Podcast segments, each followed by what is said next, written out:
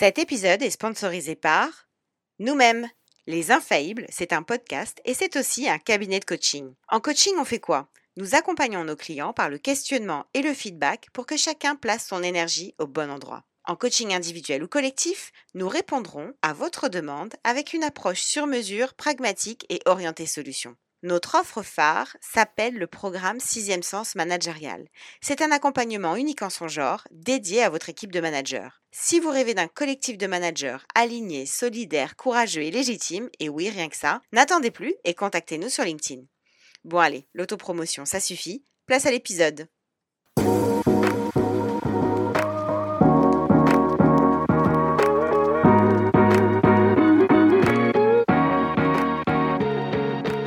Bienvenue dans Les Infaillibles, le podcast des managers qui se racontent avec authenticité. Nous sommes Sandy Melamed et Estelle Zakarian. Anciennes managers dans la tech et le conseil et aujourd'hui coach en entreprise, nous nous sommes fixés pour mission de résoudre un problème majeur. Que les managers puissent être authentiques et arrêtent enfin d'endosser un costume qui est tout sauf confortable pour eux comme pour leurs équipes. Si comme nous vous pensez que manager est un job à part entière qui n'est pas toujours évident, ce podcast est fait pour vous. Être manager nécessite de se connaître et parfois de vivre des situations qui bousculent. C'est donc pour vous aider à y voir plus clair, mais aussi pour vous sentir moins seul, que dans chaque épisode, un manager vient partager sans langue de bois son expérience du management et ses conseils pratiques pour vous inspirer dans votre quotidien. Si vous aimez l'épisode qui va suivre, partagez-le et mettez-nous 5 étoiles sur Apple Podcast. Vous pouvez aussi nous ajouter dans vos favoris Deezer ou Spotify afin de faire connaître notre émission en lui permettant de remonter dans les classements. C'est un moyen simple et rapide de contribuer à notre mission. En attendant, installez-vous confortablement et c'est parti pour le témoignage du jour. Bonne écoute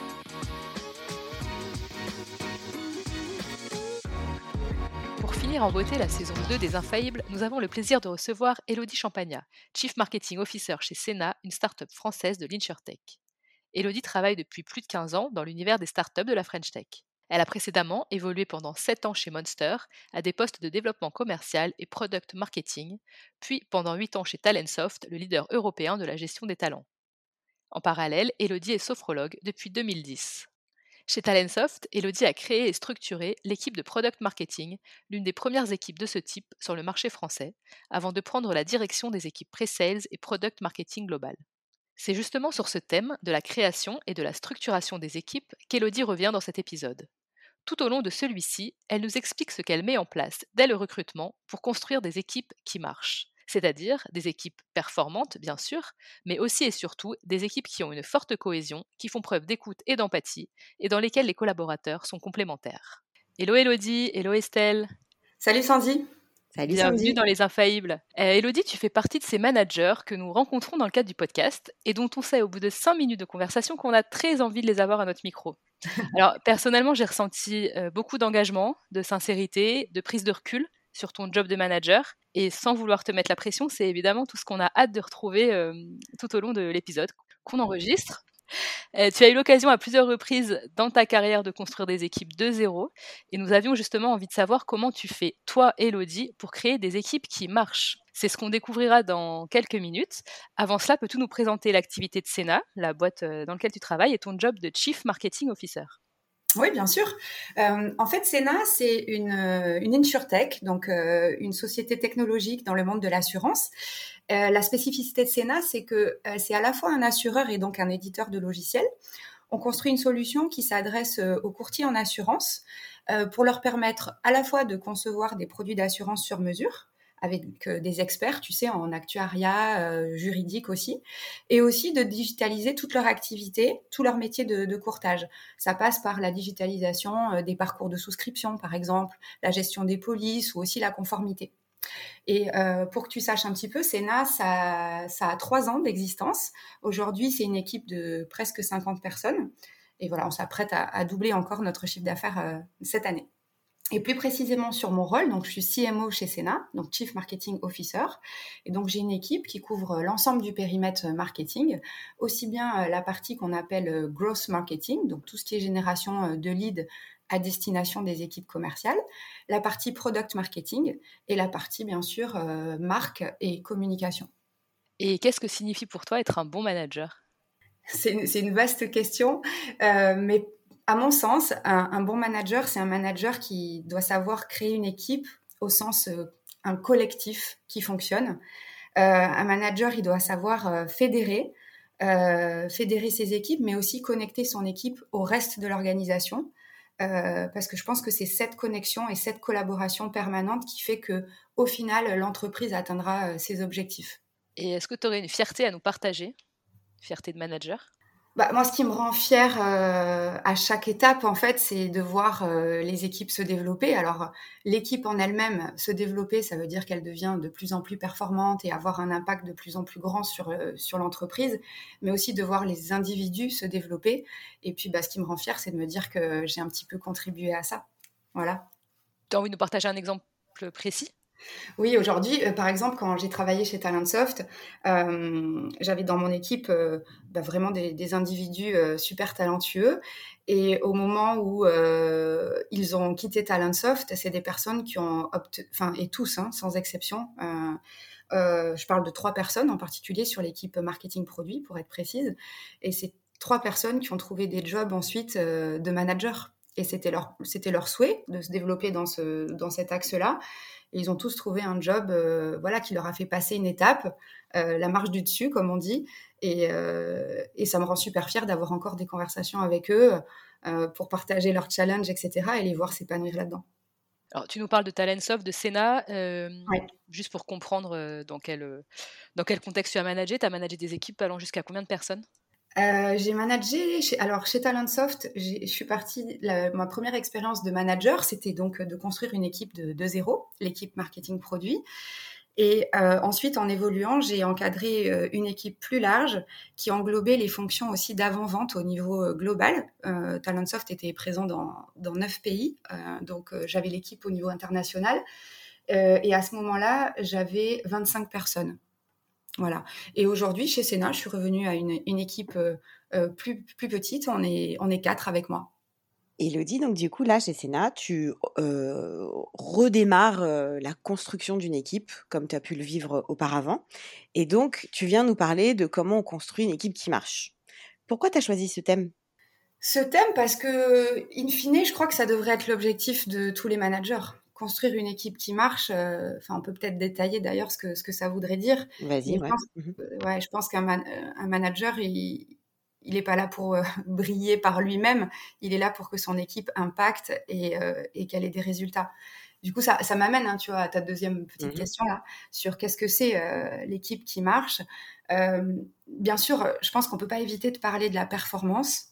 Euh, parce qu'une fine, une équipe qui marche, c'est une équipe performante. Et c'est bien ça, ça passe par euh, une certaine excellence, ou en tout cas une excellente maîtrise dans les compétences sur le poste de chacun.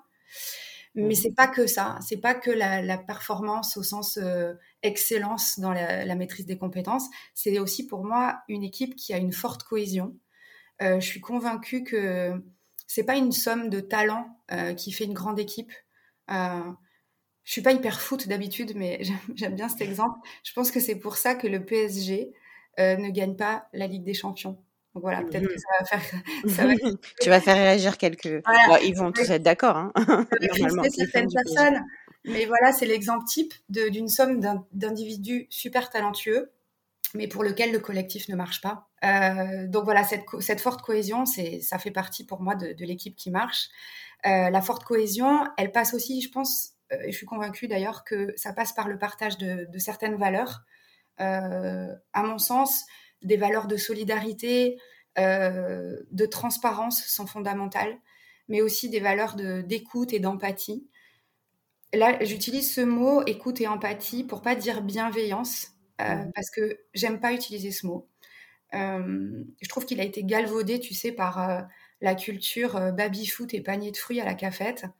et, euh, et ça, c'est pas ce que je mets derrière le mot bienveillance. Donc, je préfère utiliser écoute et empathie, qui est vraiment ce que j'ai envie de, retenir pour euh, créer une cohésion d'équipe. Alors, nous, la bienveillance, hein, c'est pas panier de fruits et baby-foot, évidemment. c'est plein d'autres choses dans l'attitude que les uns et les autres doivent avoir ensemble au, bureau.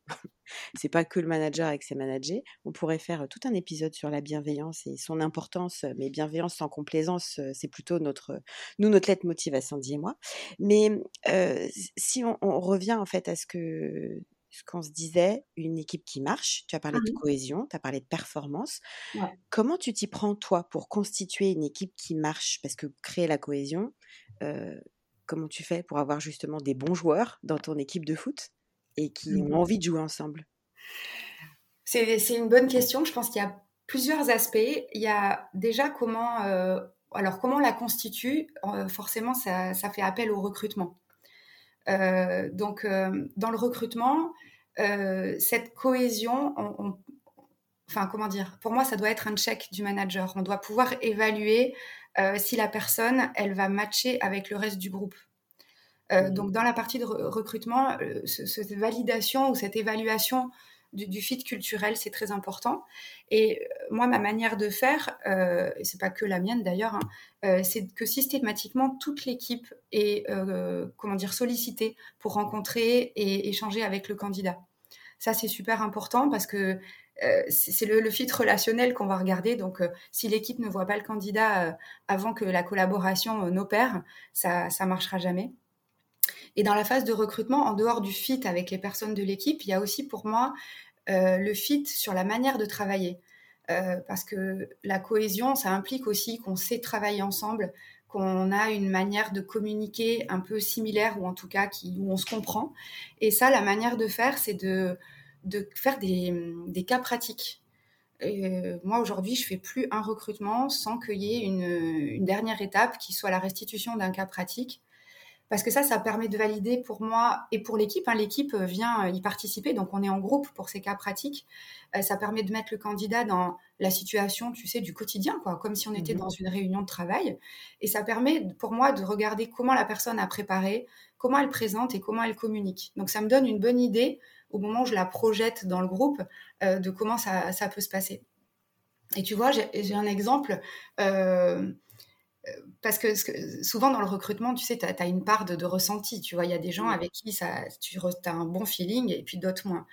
Mais le, cas pratique va, va vraiment apporter de l'objectivité. Ça m'est arrivé récemment d'avoir un candidat avec qui j'ai eu un coup de cœur. il y avait un gros feeling sur sa personnalité. Euh, je le projetais complètement euh, dans l'équipe justement par rapport à ses valeurs, par rapport aussi à son parcours. Ça venait vraiment euh, compléter le reste du groupe. Et par contre, le cas pratique, ben, finalement, a révélé que c'était quelqu'un qui prenait pas position sur les sujets, euh, qui avait une communication un peu floue euh, face au groupe. Et là, du coup, ça m'a mis un, ben, un gros point d'alerte. Et c'est le cas pratique qui m'a fait comprendre que ça marcherait pas.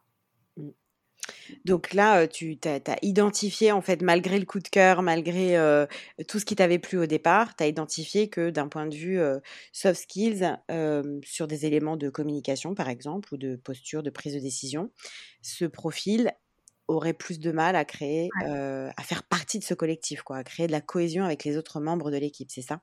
Ouais, tout à fait, tout à fait. Mmh Et je parlais du ressenti, je pense que ça aussi, c'est quelque chose que j'ai appris.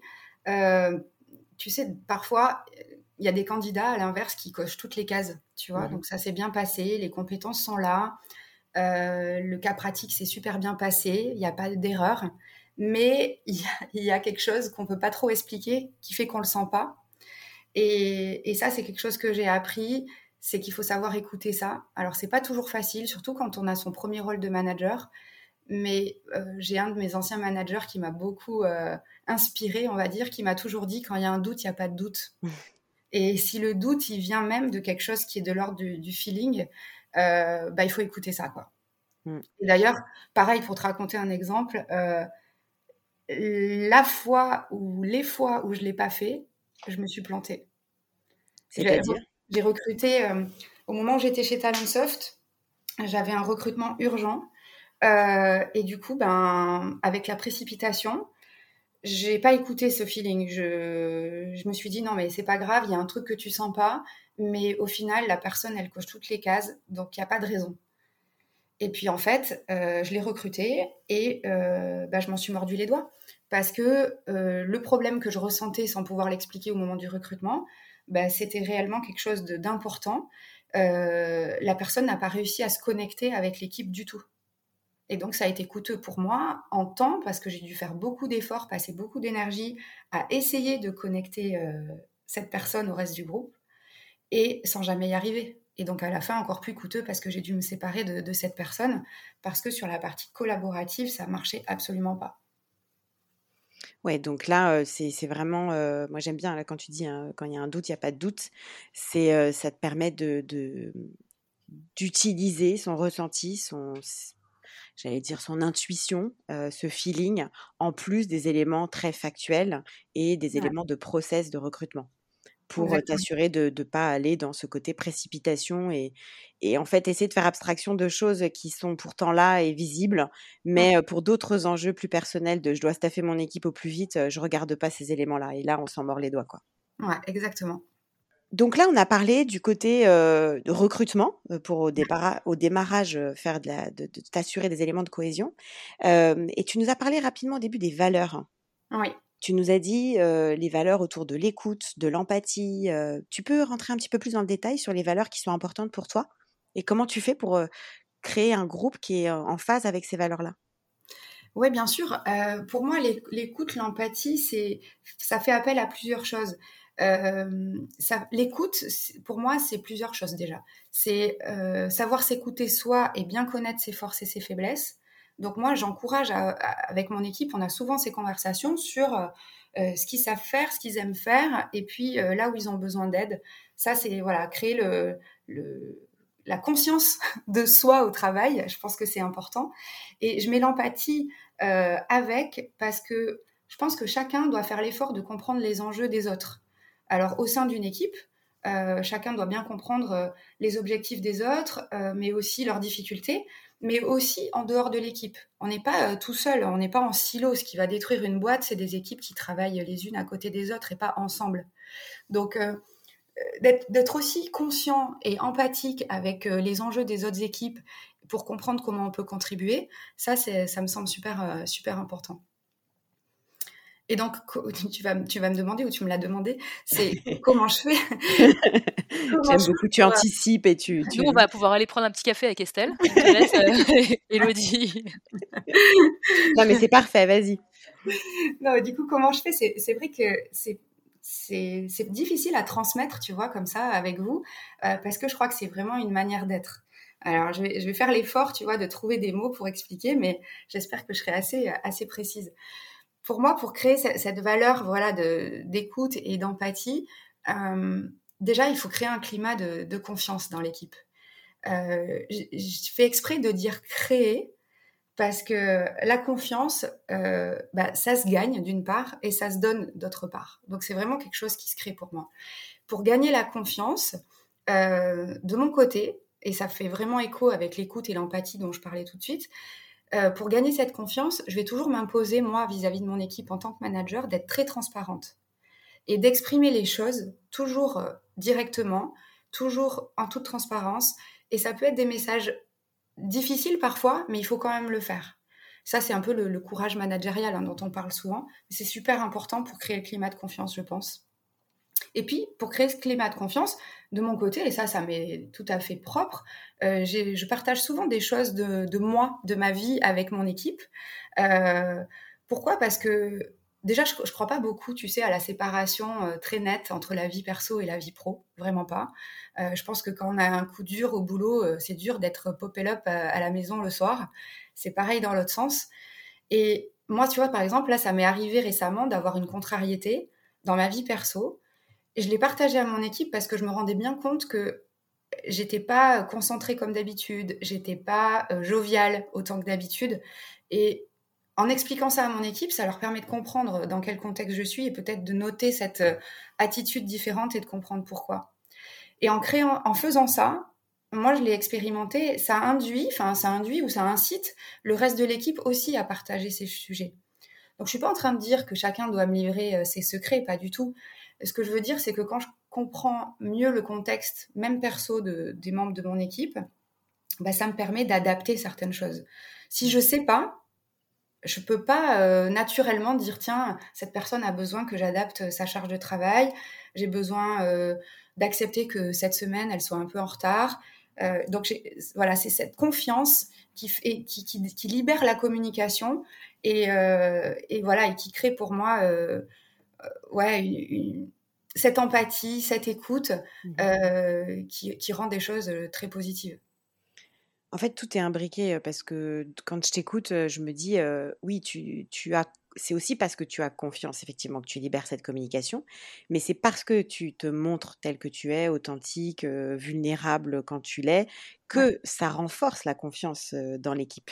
Tu vois, tu disais au départ, moi, je donne ma confiance, mais au final, elle est renforcée, solidifiée parce que bah, tu leur donnes du contexte sur ce que tu traverses.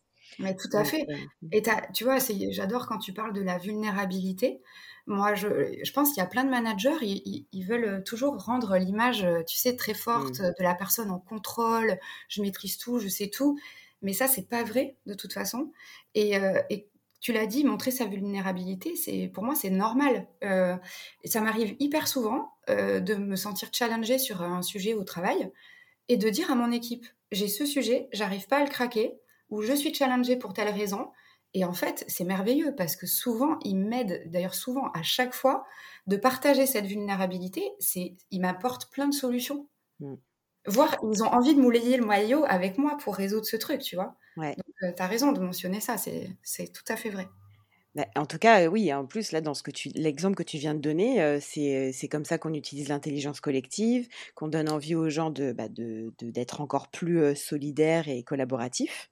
donc, moi, je suis très contente que tu puisses partager ça avec nos auditeurs parce que l'empathie, tu parlais d'empathie, l'empathie, ça commence aussi par ça, en fin de compte, c'est comprendre ce que traverse l'autre, être en réception de ses émotions et arrêter de toujours regarder enfin de n'avoir que son point de vue. C'est-à-dire que si tu arrives, toi, stressé, énervé, fatigué, euh, tu as parfois des personnes au bureau qui ont tendance à prendre ça pour eux. Et à prendre ça comme une.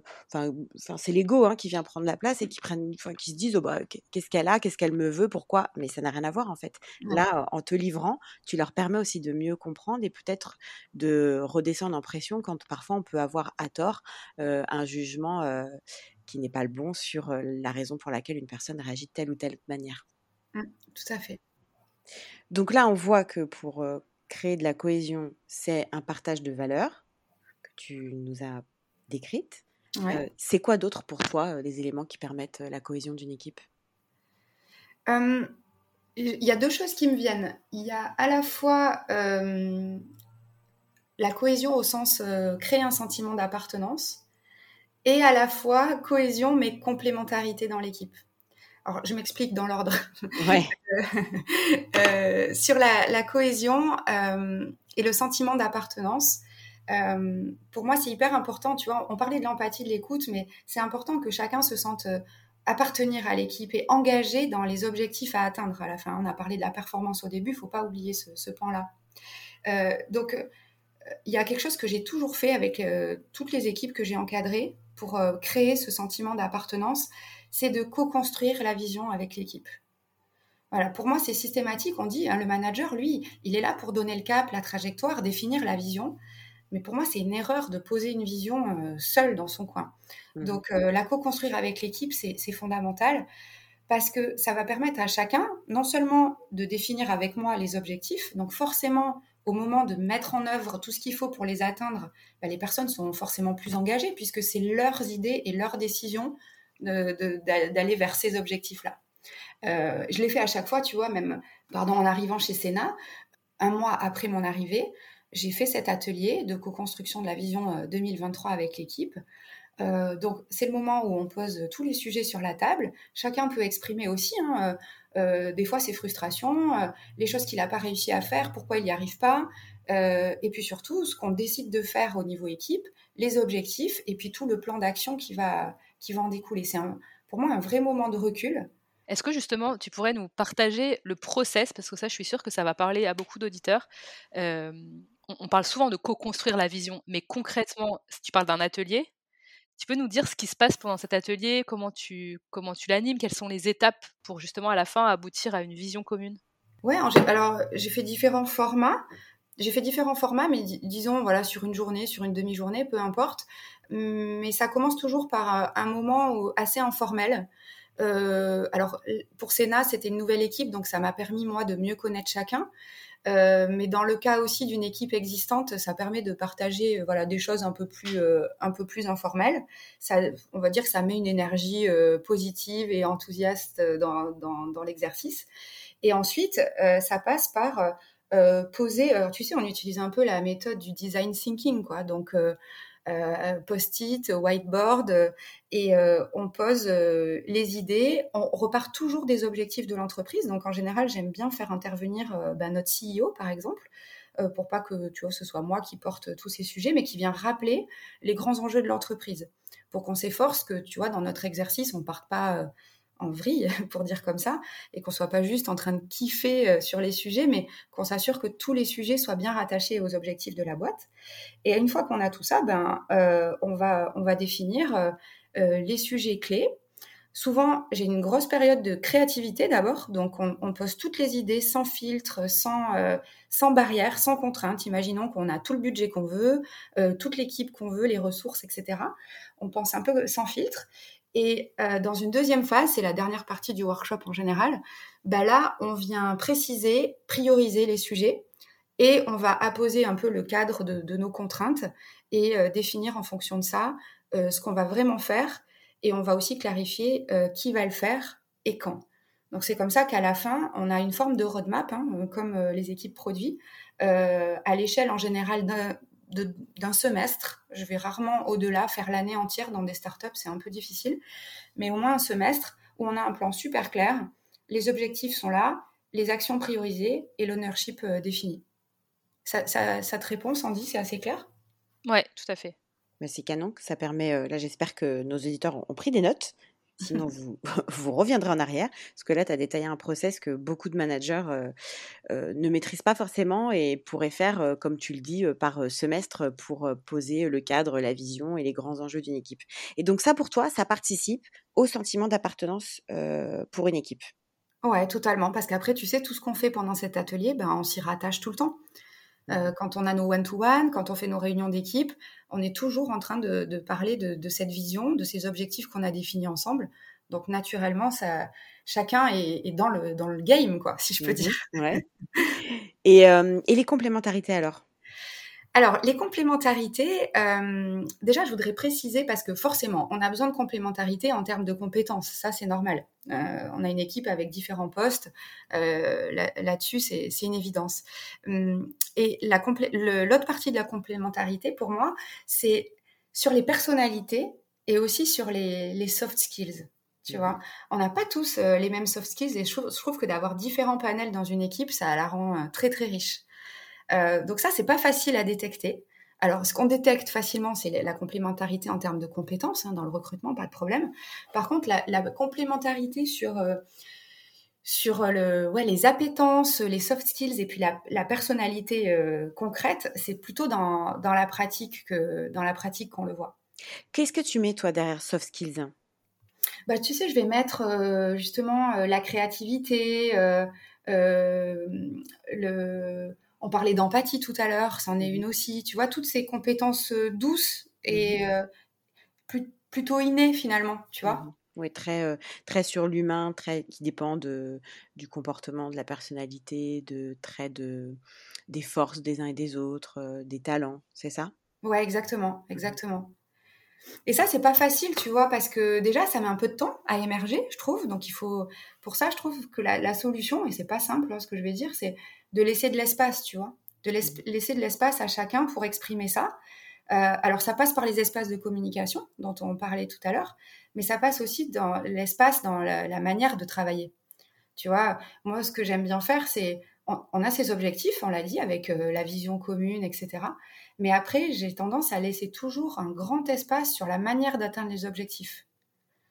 chacun va, va, définir comment il veut atteindre l'objectif et, du coup, ça, ça, laisse les appétences émerger. Tu vois, dans mon équipe aujourd'hui, j'ai quelqu'un qui est euh, au rôle donc de marketing produit. Donc, tu sais, tout ce qui est euh, construction euh, des messages, du positionnement, du prix, des offres, etc. Mais en même temps, c'est quelqu'un qui a des appétences énormes pour le design. Et ben donc, pour moi, c'est important que, cette personne exprime ses qualités en termes de design et qu'il ait l'espace pour le faire. Alors tu vas me dire, euh, c'est facile à dire quand les gens sont surchargés déjà de travail, rajouter de l'espace pour les appétences, c'est pas simple. Mais en fait, si tu le laisses exprimer à sa manière, euh, ou si tu le laisses faire plutôt à sa manière euh, les projets pour atteindre les objectifs, déjà, tu vois émerger ses, ses, qualités de design. Il va faire des prêts super ludiques, super didactiques, etc. Et après, là où je crée l'espace, c'est, tu sais, en, les faisant travailler sur les projets transverses de l'entreprise. Mmh et nous, alors il y a un projet transverse qui est très marketing, qui est le, site web. Et là, c'est clairement un, sujet sur lequel il est impliqué fortement, même si c'est n'est pas lui le, responsable, parce que forcément, la, dimension design sur un site internet, c'est super important. Et puis, il va travailler aussi avec les équipes produits, tu sais, qui font les maquettes pour le produit. Euh, la personne qui travaille sur le design du produit, ben, il va être connecté super souvent avec lui pour aider. Et en fait, ça, ça marche bien. Il, faut juste laisser ça euh, opérer, quoi. Mmh Alors moi, il y a deux choses qui me viennent quand je t'écoute euh, sur laisser de l'espace et tu décris des projets transverses. La première, c'est qu'est-ce que tu peux dire aux managers qui seraient inquiets de laisser du temps sur d'autres sujets que les sujets concernés directement par la fiche de poste de la personne? Donc là, c'est mmh peut-être lien avec la performance, parce qu'on l'entend ça des fois. Moi, ça m'est arrivé en tant que manager, justement, de laisser une personne faire ce qu'elle avait envie de faire sur un autre projet, et puis d'avoir le boss au-dessus qui dit, mais en fait, est-ce que c'est vraiment à lui de faire ça? Qu'est-ce que c'est que cette perte de temps? Où en sont ses résultats? Etc. Donc, il faut faut être solide pour expliquer à son boss que non, non, tu as raison, toi en tant que manager, de laisser cet espace à cette personne. Ce que je dirais à ces, à ces managers qui, qui s'inquiètent, c'est que je pense que ce qui est important, ce qu'on a dit tout à l'heure, c'est la performance au sens atteindre des objectifs. Donc si le manager, il est déjà bien droit dans ses bottes sur on est en train de suivre les, les bonnes, enfin, on a les bons objectifs, on a les bons KPIs de mesure, normalement, ça devrait le sécuriser. Après, sur la manière de les atteindre, euh, je pense qu'il faut savoir euh, lâcher prise un petit peu. Hein. Euh, et sur la question de est-ce que la personne est en train de faire ce qui est dans sa fiche de poste, voilà, je mets un gros warning. Moi, je suis pas du tout fan de. Je respecte mon périmètre et tout ce qui tout ce qui est pas écrit dans ma fiche de poste, j'y touche pas. Et je, je pense d'ailleurs que voilà, une entreprise qui réussit, euh, c'est clairement pas en se tenant à la lettre à la description d'un poste ou d'une mission. C'est plutôt quand les interactions vont être telles que justement chacun avec ses forces va pouvoir contribuer à différents projets bien au-delà de sa fiche de poste. Ça, ça va créer des meilleurs résultats pour l'entreprise et ça, va aussi euh, créer un meilleur engagement du collaborateur. Mmh Lui, c'est ce sentiment de, s'impliquer dans des missions qui sont en dehors de son périmètre, c'est aussi ce qui, ce, qui, rajoute du sens à sa mmh. mission de, tous les jours, ça j'en suis certaine. Donc il y a, je m'intéresse à des missions en dehors de mon périmètre direct, mais ça me fait aussi penser, quand je t'écoute, à je fais d'une autre manière que ce que, que la manière du manager. C'est-à-dire que je peux avoir mon style, prendre plus de temps, avoir besoin de plus de temps, rentrer plus dans le détail ou aller moins dans le détail, parce que c'est aussi ma zone de génie de d'interagir de telle ou telle manière. Et ça, parfois, tu as des managers qui ont du mal à accepter ça, parce qu'ils voient plus justement une perte de temps de la part du collaborateur, une perte d'efficacité. Et, la notion d'efficacité, elle revient souvent en lien avec la performance. Il n'y a pas que le résultat, il y a aussi est-ce que tu, vas suffisamment vite au, au résultat tu vois? Ah Oui, tu as raison. Et, Comment tu gères ça, toi? ouais, je, ne voudrais pas avoir un discours de, naïve ou de, oui. bisounours. Mmh Bien sûr que je peux pas laisser tout le temps que le collaborateur voudrait pour faire euh, ce qu'il a à faire. Dans les objectifs, il y a la dimension de, timing aussi. Hein. Euh, un objectif, j'ai parlé des KPIs, des, indicateurs de mesure sur l'objectif, mais bien sûr qu'il y a la notion de, délai dedans. Donc ça, c'est un peu le contrat moral. Quoi. Le, collaborateur, il a l'objectif, il a la date pour livrer euh, ce qu'il a à livrer. Euh, et c'est à l'intérieur de ce cadre qui peut, on va dire, transcender sa, créativité pour, y arriver. et, bien sûr qu'on a le cas des personnes qui répondent pas aux objectifs ou qui, qui ne font pas le travail dans les temps. Et là, oui, le manager est là pour le détecter et, guider la personne euh, de la meilleure manière possible pour qu'il y arrive. Et ça, ça passe par le, comment dire, on va dire, euh, l'ajustement du cadre, si je peux dire. Moi, comme je te dis, par défaut, mon cadre est large. Il y a les objectifs, comment on va mesurer euh, l'atteinte des objectifs et le délai? À l'intérieur de ça, tu fais comme tu veux. Par contre, si tu n'y arrives pas, et eh ben là, je vais travailler avec la personne pour resserrer ce cadre. Mmh et resserrer le cadre, ça ne veut pas dire micro-manager, ça veut dire être au bon niveau de euh, j'ai guidance qui me vient, mais de, guidance, je sais pas, c'est pas mmh très français, euh, pour la personne, parce qu'il y a des personnes pour qui l'objectif est trop large, elle va se noyer. Oui, alors du coup, tu vois, là, tu finalement, tu réponds à la deuxième, deuxième commentaire que j'avais pour toi, qui était justement, tu as des managers qui vont t'entendre et qui vont se dire, ok, elle laisse de l'espace, mais, mais comment on fait? Parce qu'il y a des personnes, il y a aussi en fait le critère motivation, donc mmh. c'est une chose, et le, le critère compétence.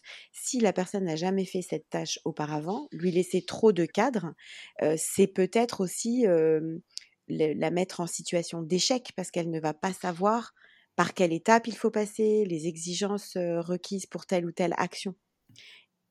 Oui, tu as raison.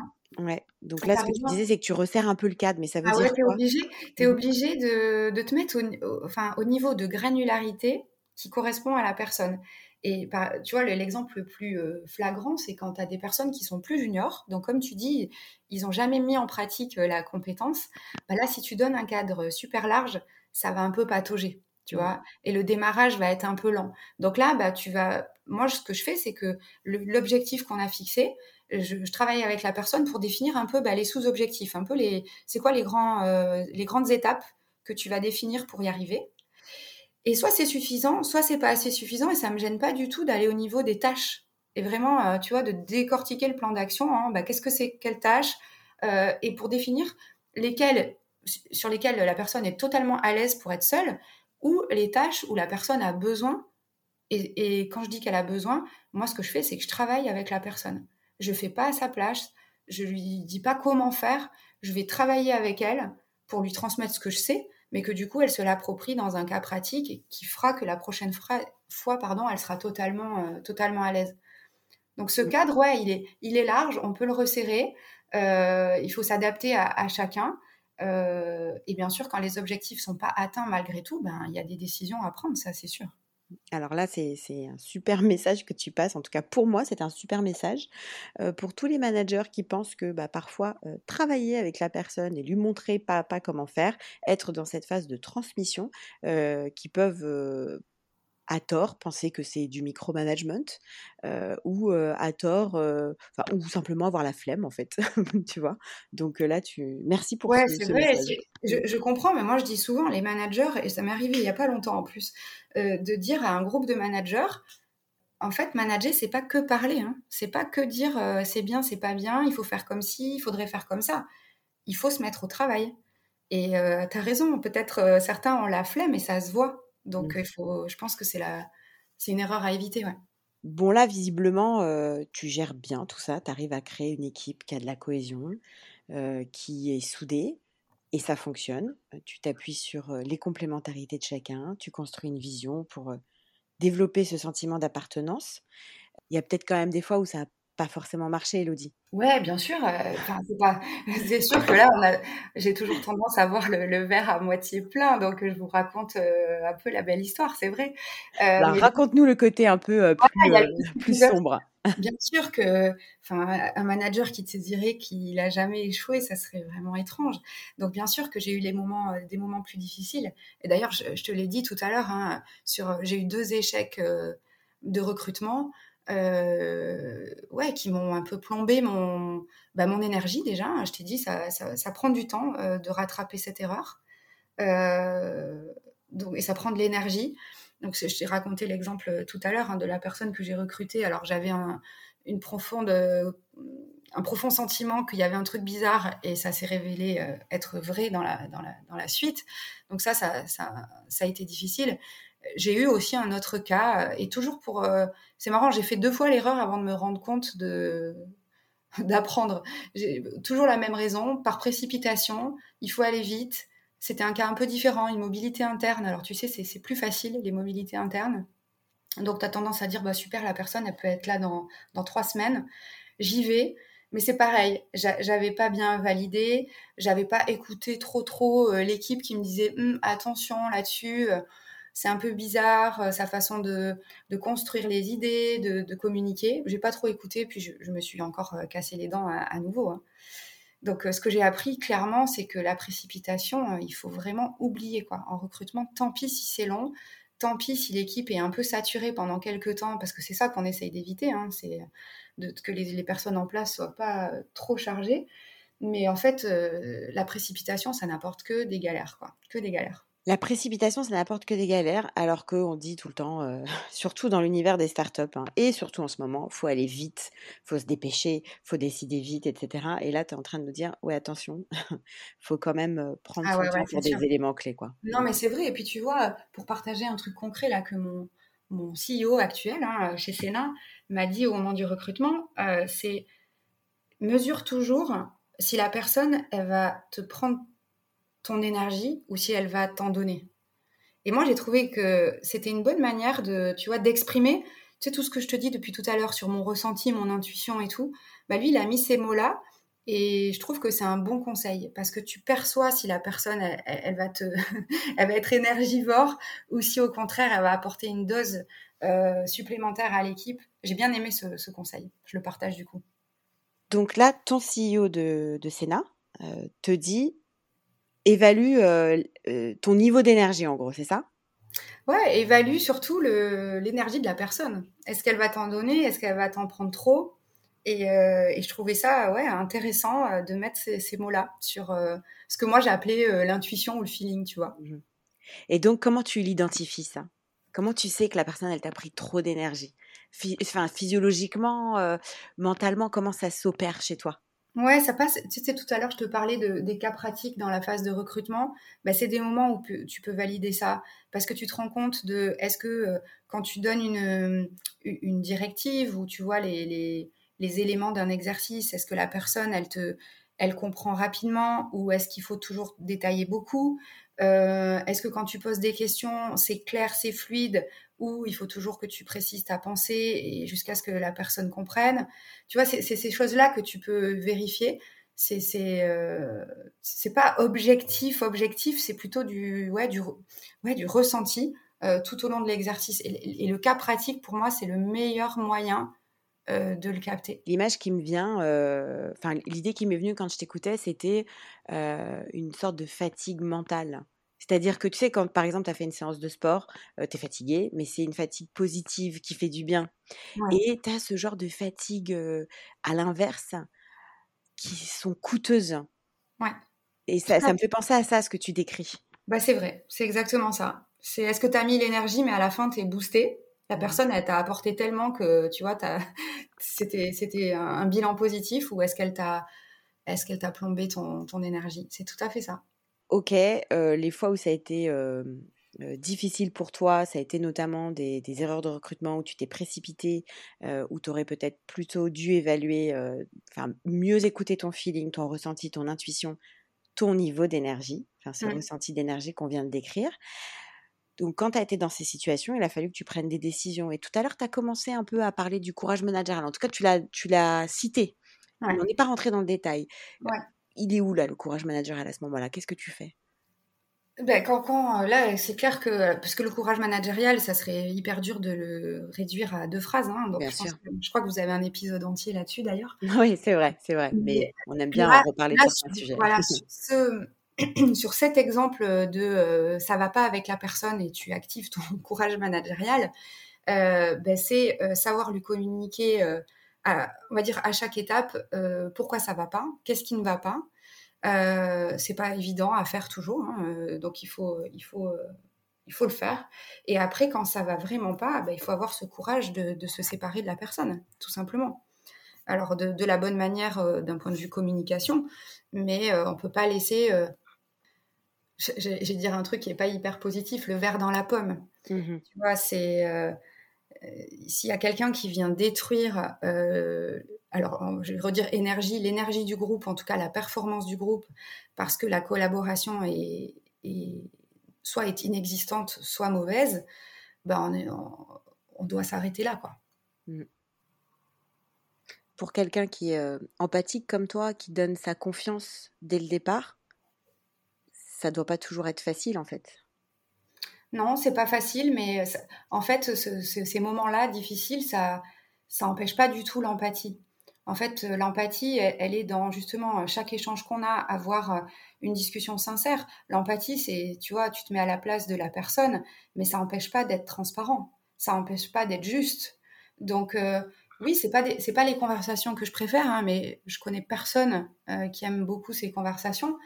Euh, mais mon empathie, non, m'empêche pas d'avoir ce, ce courage du tout. Là, ce que je comprends, c'est que à un moment donné, quand il y a une personne qui est un frein finalement à la cohésion euh, du groupe, ouais. l'idée c'est effectivement quand tu as fait tout le travail qui allait bien pour essayer de l'intégrer au maximum, ou en tout cas qu'il prenne sa part dans la cohésion, c'est peut-être un moment de s'en séparer. Mais je voulais savoir, parce que là, on n'est pas sur des sujets de performance, parce qu'en général, on s'attend à séparer des gens parce qu'ils ne sont pas au niveau des performances. Comment tu viens justifier ça, notamment vis-à-vis de l'équipe, vis-à-vis de la personne aussi dont tu vas te séparer? Euh, bah, tu as raison, hein. bien sûr qu'on peut se séparer pour quelqu'un quand il n'est pas au niveau attendu, tout simplement. mais la collaboration, c'est c'est un must-have, j'allais dire. Euh, quelqu'un qui ne sait pas travailler avec euh, les gens de son équipe ou le reste des équipes, euh, ça fait partie de son job. Donc, en tout cas, pour moi, c'est vrai que c'est pas, pas facile parce que c'est moins mesurable. oui, exactement. voilà, c'est moins mesurable. La, manière de, de, de, de, le mesurer, c'est par le feedback. Donc, c'est euh, les feedbacks euh, des gens de l'équipe des, sur des choses concrètes, des exemples concrets, un projet qui s'est mal passé parce que cette personne n'a pas partagé les infos ou n'a pas fait sa partie du travail à temps. Tu vois, au final, ça, ça se connecte quelque part à la performance. Mais eh, c'était le sujet, c'était la collaboration. Elle travaillait dans son coin. Euh, feedback des autres équipes avec qui ça prend pas non plus. la personne n'est pas impliquée, tu vois, sur les sujets sur lesquels elle bosse avec cette autre équipe. Euh, les personnes m'en parlent, et donc c'est sur la base du feedback. Et puis, in fine, quand, la quand le feedback est mauvais euh, dans l'équipe et en dehors, en général, la personne, elle n'est pas bien quand même. Hein. Donc, euh, il y a aussi lui faire verbaliser que elle aussi, pour elle, la collaboration se passe pas bien. Et donc, à la fin, on est assez d'accord, si tu veux. C'est facile hein, quand je dis comme ça, mais ouais. raison, c'est moins facile que de dire tu n'as pas atteint tes objectifs. voilà.